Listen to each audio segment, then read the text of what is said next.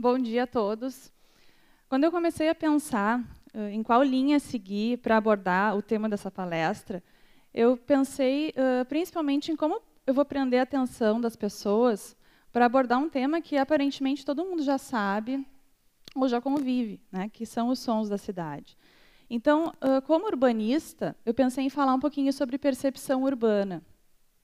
E como professora, eu pensei em falar um pouquinho sobre como a nova geração parece cada vez menos interessada em compreender o espaço da cidade. Né.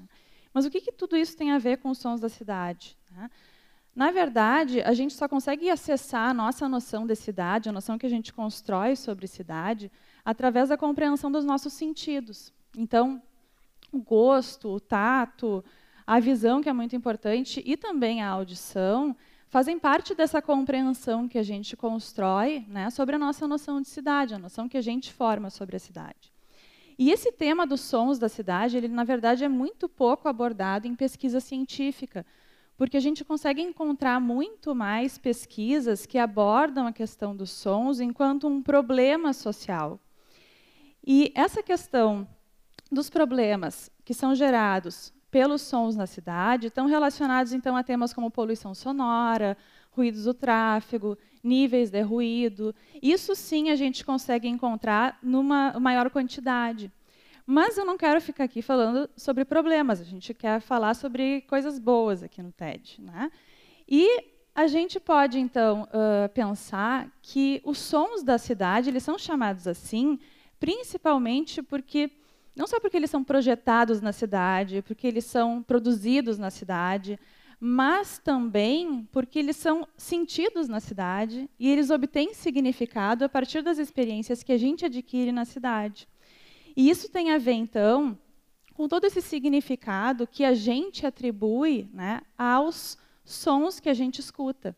E é a maneira como a gente atribui esses significados que constitui o que a gente pode chamar de paisagem sonora. Essa paisagem, então, ela só vai ser construída por nós à medida que a gente vai conseguir adquirir e atribuir significados aos sons.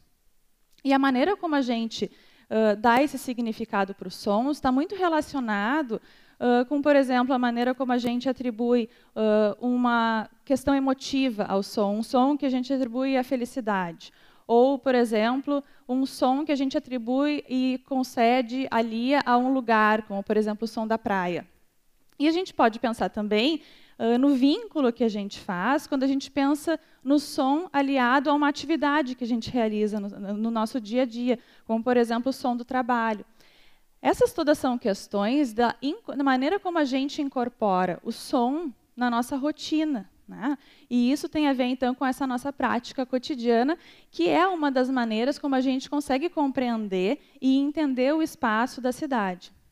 Então, o som está sempre ligado e vinculado a uma questão de sentido. São as pessoas que dão sentido aos sons. Né? E esse sentido está sempre relacionado e atribuído a um escopo que a gente tem da nossa cultura. Tá? Se a gente considerar que uh, o som só vai ter sentido, e o sentido que a gente vai atribuir ao som para construir esse espaço da cidade, esse espaço da percepção do, uh, da cidade como um todo, que é baseado na nossa cultura, a gente tem que entender que tudo que a gente já viveu, já vivenciou né, na nossa vida, todas as experiências pelas quais a gente já passou, influenciam diretamente na maneira como a gente percebe esse som e, portanto, na maneira como a gente constrói esse espaço da cidade. Isso é importante porque a maneira como a gente se relaciona, então, com a cidade tem muito a ver com todas essas experiências anteriores que a gente já teve na nossa vida. Por exemplo, se a gente... Uh, um, um, carro de corrida de Fórmula 1 ou ruído uh, do, do trânsito. Né? Pode ser muito prazeroso para algumas pessoas num determinado momento, mas se a gente está envolvido no tráfego urbano, na vida da cidade, pode ser muito irritante. Né?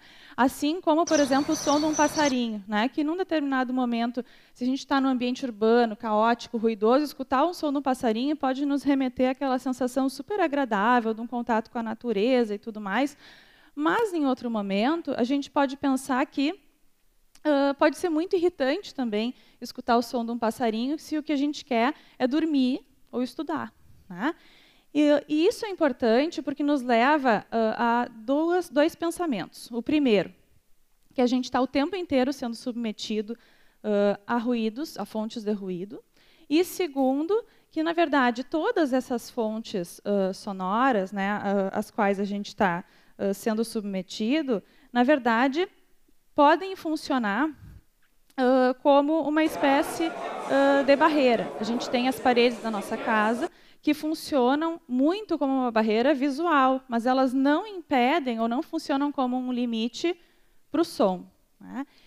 E quando a gente pensa nisso, a gente pode pensar, então, imediatamente que a gente está o tempo inteiro sendo submetido a fontes sonoras. Né? E esse pensamento uh, nos leva a crer que a gente está, então, uh, a maneira como a gente escolhe se locomover na cidade, por exemplo, é uma fonte de ruído, a gente escolhe sair de casa de um determinado meio de transporte que é ruidoso, uh, o, o, caminhar das pessoas na rua provoca ruídos, o salto da vizinha no apartamento de cima provoca ruídos, uh, qualquer meio de transporte, então, provoca ruídos. E também questões mais positivas, como, por exemplo, a gente escutar o barulho da chuva num determinado uh, momento, os passarinhos cantando em outros momentos, né, o farfalhar das folhas com o vento. A gente chega no local de trabalho, escuta o tempo inteiro o cooler do computador, por exemplo, ligado, acionado.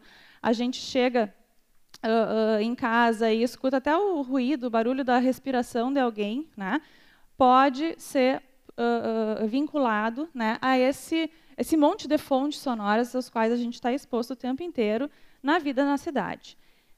Hoje em dia, a gente está uh, uh, muito vinculado à questão das novas tecnologias. Né? A gente está o tempo inteiro com gadgets aqui, totalmente conectados né, a alguma a uma outra fonte, e isso é uma questão totalmente nova para a gente. Né? Uh, é interessante a gente pensar, então, como muitas vezes a gente consegue, mesmo estando tão conectados, abstrair algumas dessas, todas essas fontes que a gente está submetido e a gente consegue fazer uma seleção, né, uma seleção psicológica. Na sobreposição de todas essas fontes que a gente está submetido, a gente consegue eh, encontrar uma, um, um, local de equilíbrio que se chama uma onda estacionária. Né?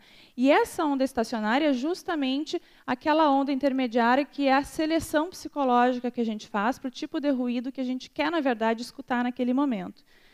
Uh, isso é importante porque, quando a gente pensa, então, nessa presença múltipla dos sons na cidade. A gente pode destacar o papel que esses sons têm na maneira como a gente apreende o espaço urbano. O que é apreender? É captar esse espaço que nos rodeia, né? é entender esse espaço que nos rodeia.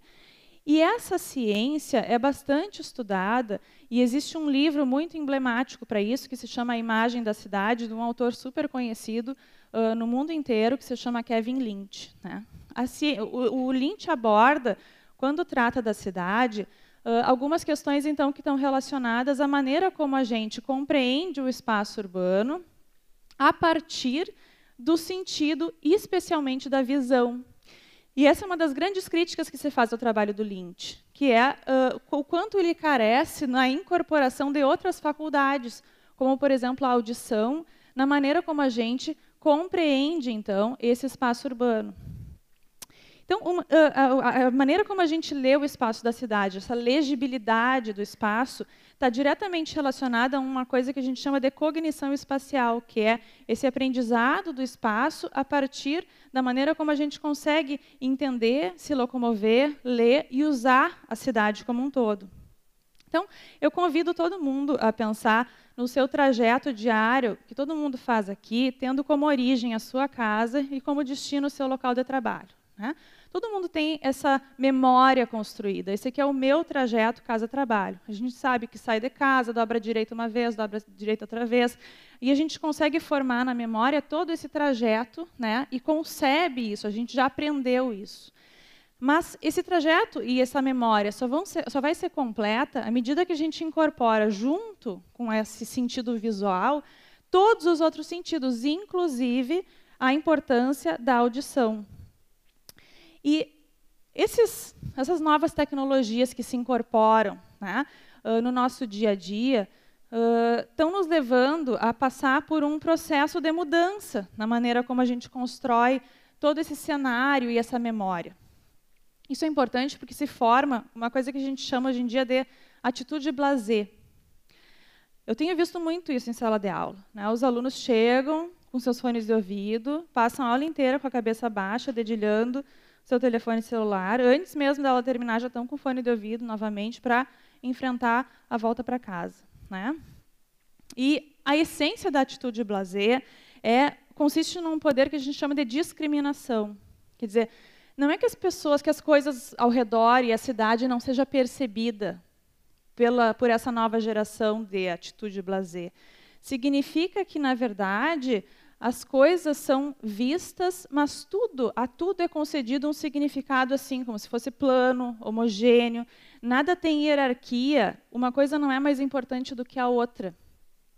E essa é uma questão, então, que uh, uh, é encontrada, é uma característica muito das grandes cidades, porque é nas grandes cidades que a gente tem uma grande quantidade de estímulos aos quais a gente está submetido. Ao contrário de uma cidade pequena, onde essa velocidade da cidade não é tão grande, a gente tem uma maior qualidade de vida.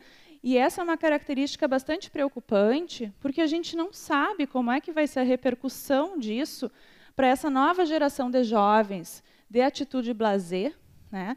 E como é que esses jovens vão passar a adquirir as memórias da cidade que a gente tem construídas, né? que a gente lembra, que a gente constrói no nosso, background, na nossa uh, vivência, e também, como a gente viu, nas nossas experiências anteriores baseadas em cultura, né? como é que tudo isso faz sentido para a gente construir, então, uma memória? A gente não sabe qual vai ser a repercussão, então, de tudo isso para essa nova geração. Esse fato fica reforçado, bem reforçado hoje em dia, pelas buscas constantes que a gente faz de uh, endereços né, no telefone celular. Por que, que isso é importante? A gente confia tanto num aplicativo, aqui está uma busca de, um exemplo de uma busca de endereço, né? A gente confia tanto no aplicativo que a gente utiliza para fazer essa busca, todo mundo aqui faz essa pesquisa de origem e destino, uh, e a gente deixa de perceber todas essas pistas de orientação, as dicas né, que a cidade nos dá para se orientar no espaço.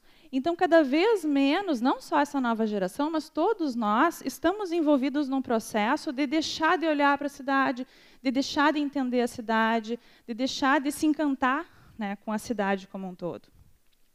Então, se a gente pode pensar que o som pode auxiliar, de alguma maneira, uh, nessa compreensão da paisagem urbana. Por outro lado, essa atitude blazer né, pode ter uma consequência muito séria né, para essas novas gerações aí.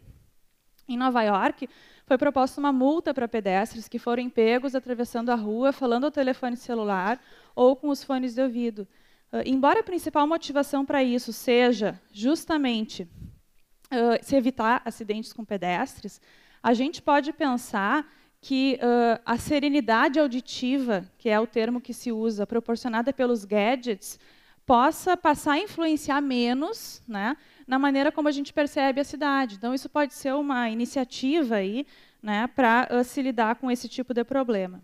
Então, quando a gente considera a sonoridade como uma parte integrante do nosso dia a dia, a gente pode pensar a audição enquanto uma das possibilidades de se efetivar todas essas experiências urbanas.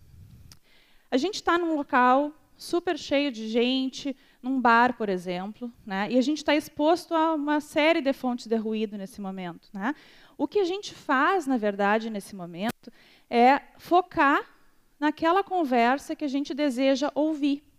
E isso é interessante porque a gente consegue, então, fazer um mecanismo de seleção psicológica uh, que funciona como esse filtro né, para todas essas uh, fontes, esses estímulos aos quais a gente está submetido. Por que, que isso é importante? Porque, na verdade, isso também é uma maneira né, da gente ter uma atitude blazer, que é essa ideia da gente filtrar. Né? Algumas coisas a gente quer ouvir e outras coisas a gente não quer ouvir. E tudo isso é importante para essa compreensão, então, da cidade como um todo. Uh, esses elementos, então, e, uh, não visuais do espaço urbano, quando a gente compreende que eles fazem parte, sim, da noção que a gente tem na formação da memória de uma cidade, na formação uh, dessa construção né, que a gente tem do espaço urbano, a gente pode reconhecer que, sim, parte da nossa experiência urbana é a sonora. Nesse sentido, então, para uh, finalizar, né, tanto a minha veia urbanista né, quanto a minha veia professora uh, espera que todos nós passemos a perceber mais o espaço da cidade, a nos importar mais com o espaço da cidade, a, a ver, a, a entender e, principalmente, a ouvir né? Todas essas dicas de orientação uh, que os sons da cidade nos dão, para a gente conseguir, então, formar mais memórias visuais. E, ainda, eu posso dizer que se a gente se a nossa memória, a nossa percepção é totalmente alterada, né, em função das experiências anteriores que a gente adquire, eu posso dizer que a minha experiência vai se alterar dentro em breve com a chegada da minha filha, que vai mudar essa noção, então, que eu tenho de formação de memórias né, a respeito dos espaços. Então, muito obrigada, foi uma satisfação.